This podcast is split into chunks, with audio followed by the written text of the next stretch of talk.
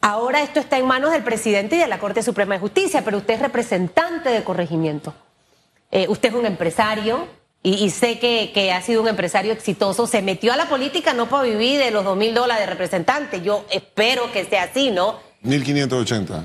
¿Gana un, representante? Eso es lo que te queda al final con los, ah, bueno, con los impuestos y 1580. Ni yo me metería a hacer eso, señor Willy Martínez. Pero cuando uno se mete en realidad es porque hay algo que te, que te motiva, una pasión que te lleva a querer hacer algo. Hay una cuota de sacrificio también.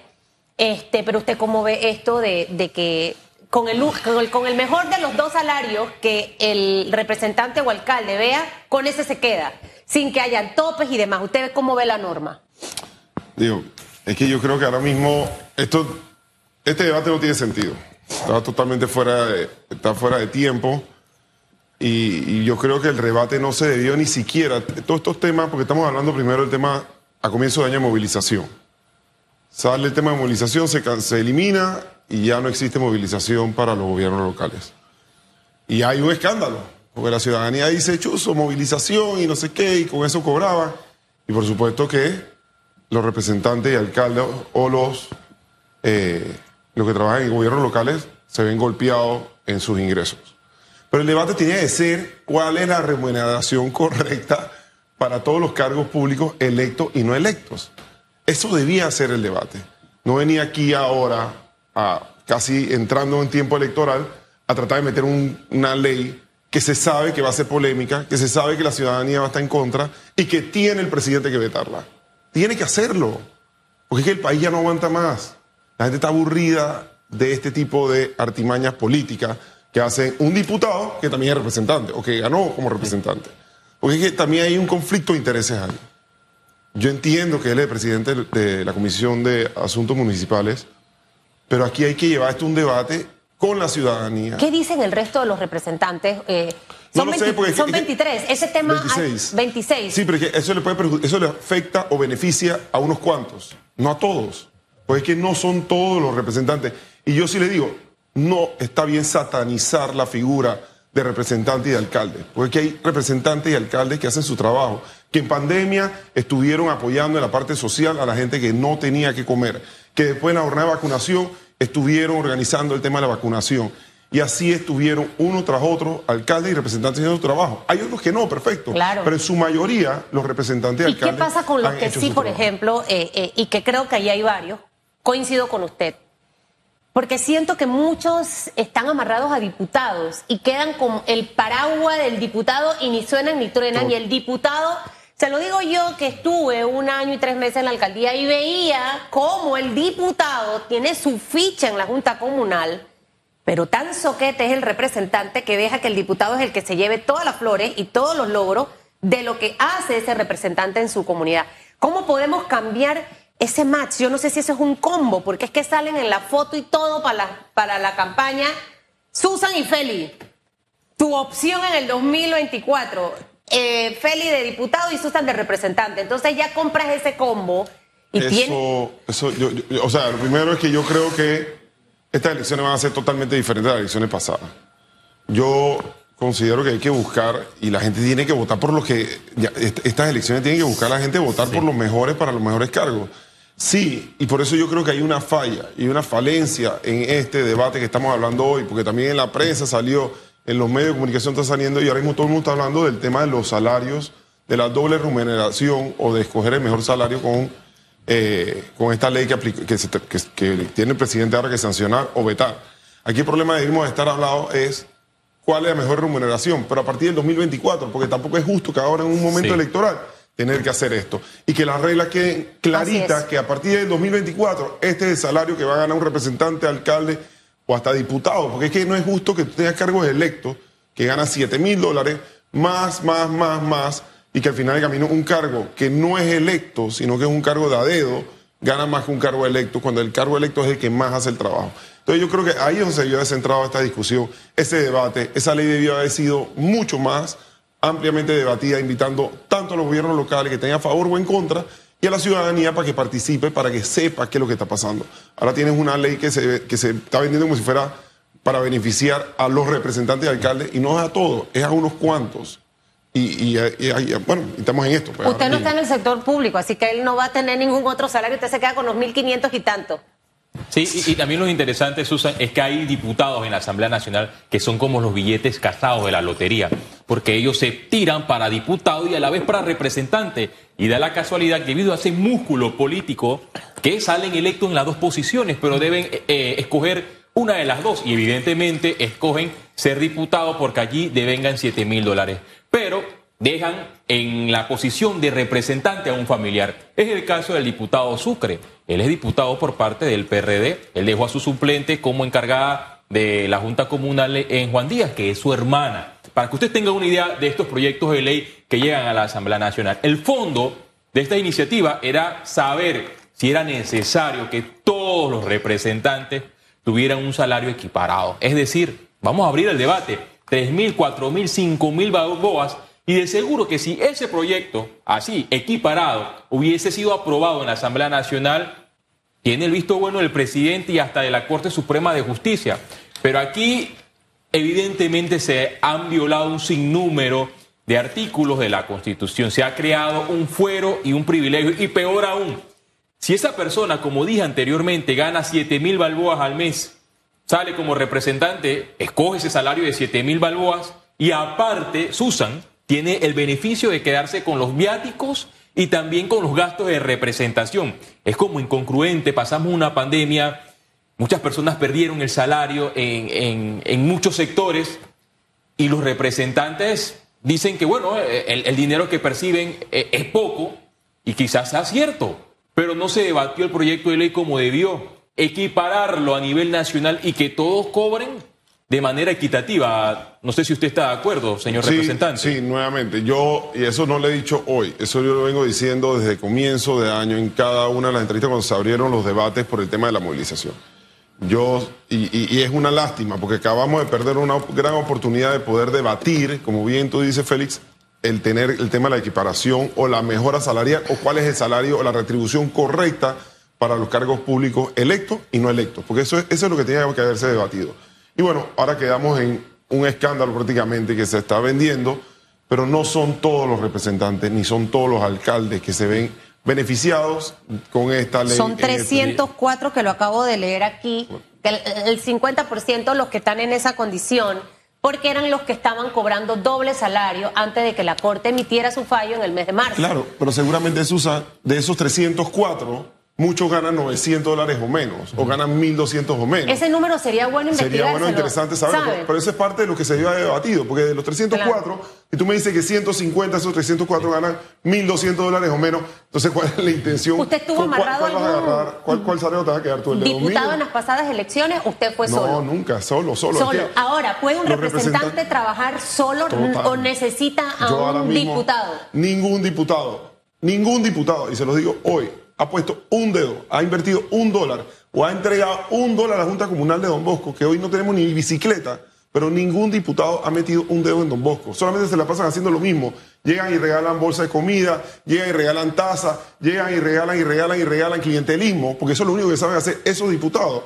Son pocos los diputados que han hecho, porque es que eso no es la función de un diputado. La función de, un diputado es hacer leyes para beneficio de la ciudadanía, para beneficio de los gobiernos locales, para beneficio de la descentralización. Pero en estos momentos, estas leyes son populistas, son leyes que van a beneficio de unos representantes para beneficio de ellos. Ahora, usted cuando se metió en esto, usted sabía que eran dos mil dólares de salario y que mientras que le quiten el seguro, el, impuesto del seguro social, el impuesto sobre la renta, el impuesto de seguro educativo, usted iba a quedar en cuánto es, ¿1.500 qué? 1.580. 1.580 y que su décimo, aunque gane 2.000 dólares... No, son cientos, ciento, son ciento y pico. Ciento y algo, sí, eso es, eso es una cosa del más allá. Usted sabía todo eso, que eso iba a pasar, ¿verdad? Sí. Entonces, obviamente, ahí usted dijo, yo tengo que prepararme para esto, eh, usted es empresario, tiene se la pasa trabajando porque yo sí tengo que decirlo, que lo veo que está con las ferias, con la gente, e, etcétera.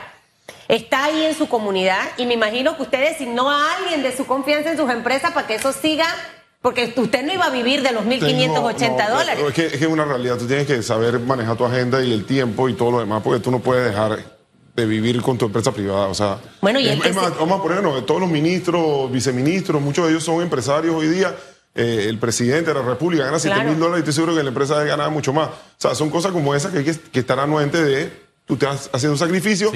Y tú tienes que tener con qué vivir, porque los si no, no puedes 679 representantes de corregimiento y los 81 alcaldes no me pueden decir a mí hoy que ellos no sabían que se estaban metiendo para cobrar 2 mil dólares y quedar en 1.580. Ahora, en, medio de todo esto, mi gran pregunta es, ¿qué se gana con esta iniciativa en este momento? Realmente, que yo estoy tratando de encontrarle como el, trueque, a ver si es algo político. Tiene, eh, eh, es una época electoral, ya estamos en una época preelectoral, perdón, ya las primarias son el, primer cuatrimestre del próximo año. Ya nos faltan tres meses para que se acabe este año. Yo creo que ya la parte política, y eso es lo que se está viendo en este tipo de iniciativas legislativas que están poniendo los diputados, hay que tener mucho cuidado porque entiendo que hay otras leyes más que están eh, eh, en discusión, en debate, y ahí donde los diputados tienen que tener mucho cuidado.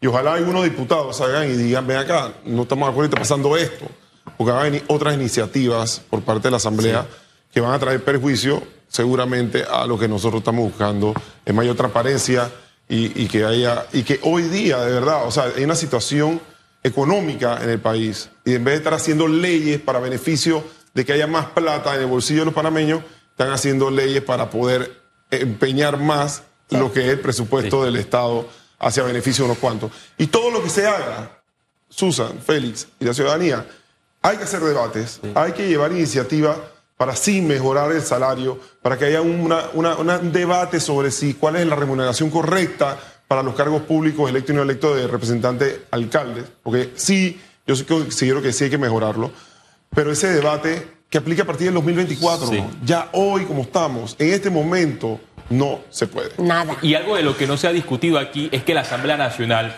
en esta legislatura y en las anteriores han creado más de 15 corregimientos y estos 15 corregimientos se, traducen en más de 15 nuevos representantes para las próximas elecciones. Es decir, si ellos tienen a un ungido ya y saben que van a contar con este privilegio, es más, le recomiendan el aumento del salario. Vamos a subirle el salario a 7 mil balboas a tal fulano porque sabemos que ese va a ser nuestro candidato en este nuevo corregimiento de Panamá Oeste, solamente para darlo como un ejemplo. Y da la casualidad que esa persona, que ese ungido, sale como representante, evidentemente va a tener el salario, el último, el que le aumentaron. Y otra cosa que me llama a mí la atención es que yo estoy seguro que si le hago esta pregunta al presidente del panameñismo, al señor Blandón, él va a estar en contra de este proyecto de ley. al igual que usted, que está en contra de, de la iniciativa legislativa. Pero me llama la atención que esta no es la misma postura de los diputados panameñistas en la Asamblea Nacional. Se debaten estos proyectos de ley solamente tres 37 votos a favor, 3 en contra de la bancada independiente fueron los registrados en el tercer debate. ¿Dónde están los diputados panameñistas que dicen ser opositores y que no alzaron su voz en el órgano legislativo? No, de verdad que en esa parte yo no, no te la puedo responder, porque no sé qué, cuáles fueron los 40 votos que se emitieron. 37 a favor, 3 en contra. Eh, habría que ver cuál, diputado panameñista votó a favor o en contra, o cómo fue el voto de ellos. Pero es ahí donde el partido debe estar alineado, haciendo oposición a estas, a estas iniciativas que no son de nada buenas para los recursos del Estado. Hay, que, digo, mañana hay directorio y es una de las preguntas que yo creo que es válida hacer para entender qué pasó esta semana, porque vienen otras iniciativas y eso yo creo que hay que, hay que tratar de alinear esfuerzos entre la bancada del, que está en el legislativo con lo que realmente la visión que tiene el partido. Y en el este Consejo no, no van a tocar este tema, no, no lo tocan porque si no el Consejo no tiene injerencia directa en esto y ese es el debate que siempre yo he dicho y, por eso lo mismo. Pero más allá de que no tenga injerencia decir, señor, bueno, eh, no estará eh, Sucre porque él no va, ¿no? No, es que él no es, él no es representante. En el momento que tú ganas la elección, tú decides o soy diputado o soy representante. Bueno, que su, que su, que su eh, representante allí reciba al menos el cuestionamiento de otros ediles que no están de acuerdo en lo que esto ha generado, porque también siento que es un arma en contra para los buenos representantes que no se van a beneficiar de esto, porque la gente sí repudia, eh, señor Willy. O sea, aquí hay gente ahorita, acabamos de conversar con la presidenta de la Cámara de Comercio, que está sin trabajo desde hace dos años producto de la pandemia, o que cobran jornadas reducidas porque las empresas no tienen para poder tener y escuchar que se está hablando que encima de que cobraron dobles salarios hasta un tiempo, hasta que la Corte eh, eh, se pronunció. Ahora la intención, ah, bueno, no puedo así, lo voy a hacer de esta otra manera. Eso es un irrespeto para ese panameño que hoy está golpeado producto de la pandemia. Eso es una bofetada. Por eso es que insisto que la gente tiene que saber por quién va a votar. Pero nuevamente, y es lo que yo se los digo, no pueden satanizar la figura de representante y alcalde por una mala decisión de un diputado que mete una ley que no es, de la, que no es lo que realmente va en conexión. Yo estoy de acuerdo, nuevamente, que sí hay que hacer el debate, que se debió haber hecho el debate y que lastimosamente se perdió una gran oportunidad para ese debate. Pero no podemos satanizar la figura, porque lo que tenemos que hacer es, como tú bien dices, las próximas elecciones, escojan los mejores representantes y los mejores alcaldes. Y en los representantes que lo están haciendo bien, señores, lo que no se cacaraquea nadie lo sabe. Dejen de dejarse que los diputados les roben el mandado. Tienen que divulgar lo que están haciendo, buscar una manera creativa. No para eso necesitan presupuesto. Hay muchas maneras de que la gente sepa cómo yo estoy trabajando. O sea, eh, eh, lo importante es que usted sea estratégico, porque se lo decía, de hecho, aquí al diputado eh, Sucre. Hay que también mostrarlos para que la gente sepa quiénes fueron esos, esos, esos representantes de corregimiento que estuvieron en la pandemia. Y ayer yo conversaba con alguien, nada más no es la parte en terreno, caminando y entregando las bolsas y que te vean hay una parte fundamental mediática donde la gente tiene que saber qué está haciendo ese, ese representante. Y nosotros aquí tenemos representantes que tienen, uff, como cinco, seis periodos de estar en la... periodos. Siete, hay de siete. Hay siete periodos. Hay hasta representantes condenados en primera instancia, Susana Elizabeth. No, no, no, no, no, no. Los buenos representantes, a eso se les aplaude, en realidad. Y esos buenos representantes creo que es el momento también de, salir y decir no estamos de acuerdo con la manera en la que se ha presentado esto. Creo que había la oportunidad de modificar. Eh, vamos a hacer esto más eficiente. No sé qué piensa usted. Yo le decía al señor Javier Sucre aquí una de las propuestas que le di. ¿Por qué usted no reformula este proyecto, este borrador que ya se aprobó? y usted establece una rendición de cuenta, que quizás los ediles vayan más días al Consejo Municipal. ¿Por qué no involucran que sean no televisados o que sean transmitidos online como la Asamblea, las sesiones de la Cámara de los Representantes?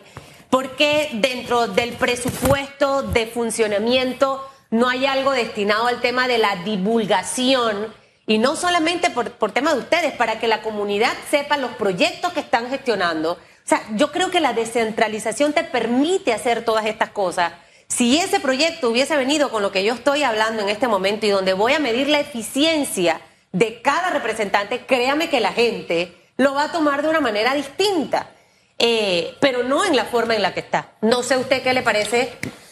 Digo, es que, por eso, por eso digo, yo creo que se ha perdido una oportunidad de oro en ese sentido.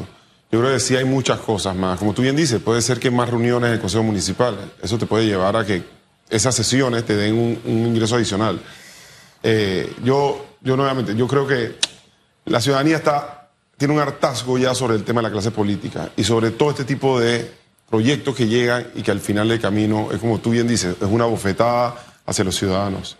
Yo creo que sí hay que hacer el debate nuevamente sobre el tema de los, eh, cuál es la remuneración correcta hacia los cargos de elección popular. Pero bueno, ahora tenemos esta situación. Eh, tenemos que esperar ahora si el presidente la veta o no la veta. Y si la veta, bueno, va a la Corte. Pareciera que si va a la Corte va a perder nuevamente esto. Eh, va a perder nuevamente el, fallo, va a ir en contra, porque no hay un cambio real sobre lo que se está proponiendo.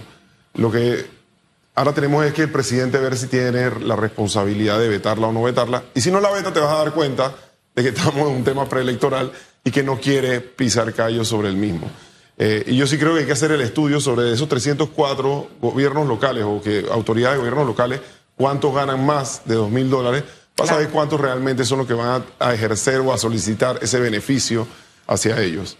Y que las reglas queden claras para que a partir del 2024, esto es lo que es la remuneración de un cargo público electo. Entonces, para que sepan que eso es lo que va a ganar. Sí, eh, señor Bermúdez, usted mencionó eh, al principio que ningún diputado ha metido su mano en, la Junta Comunal de, Don Bosco, pero eh, ¿qué tan cierto es que hay diputados de, ese circuito que son también representantes y que para un lado, para una cosa son diputados, pero para otra son representantes y caminan por el, sector de, de Don Bosco haciendo política entregando bolsas de comida. Tal es el caso del señor Sucre. No sé si usted ha, vivido esto, ha tenido esta controversia con el señor Sucre. Digo, ellos tienen su estilo de hacer política, ese no es el estilo mío, honestamente. Y yo eso, eso porque la pasada vicealcaldesa decía que yo estaba entregando bolsa de comida. A mí que me den una foto, yo entregando bolsa de comida, haciendo clientelismo o haciendo eh, política por medio de ese. Yo creo que ese tema, eso es uno de los temas que hay que acabar. O sea, el tema del clientelismo y esa forma de hacer política es la forma que ya se tiene. La bolsa de comida te dura un día. Así pero es. un mal gobernante o Así es. una persona mal escogida en un cargo de elección las consecuencias las vivimos como las que estamos viviendo en estos momentos. Entonces, eso es lo que tiene que pensar la persona. Sí, la bolsa de comida, ah, me dio una bolsa de comida, perfecto. Pero es que ese voto de ese ciudadano para elegir ese cargo de elección tiene consecuencias. Y las consecuencias son como esta que estamos viviendo, de tener malos puestos de elección o malas personas que nos gobiernen. Porque son cinco años, no es por un día o por una semana que te dura esa bolsa de comida. Usted está empeñado por una bolsa de comida, quizás a lo mejor mensual, o no sé si cada dos meses, pero póngase a pensar si usted en realidad tiene necesidad de estar.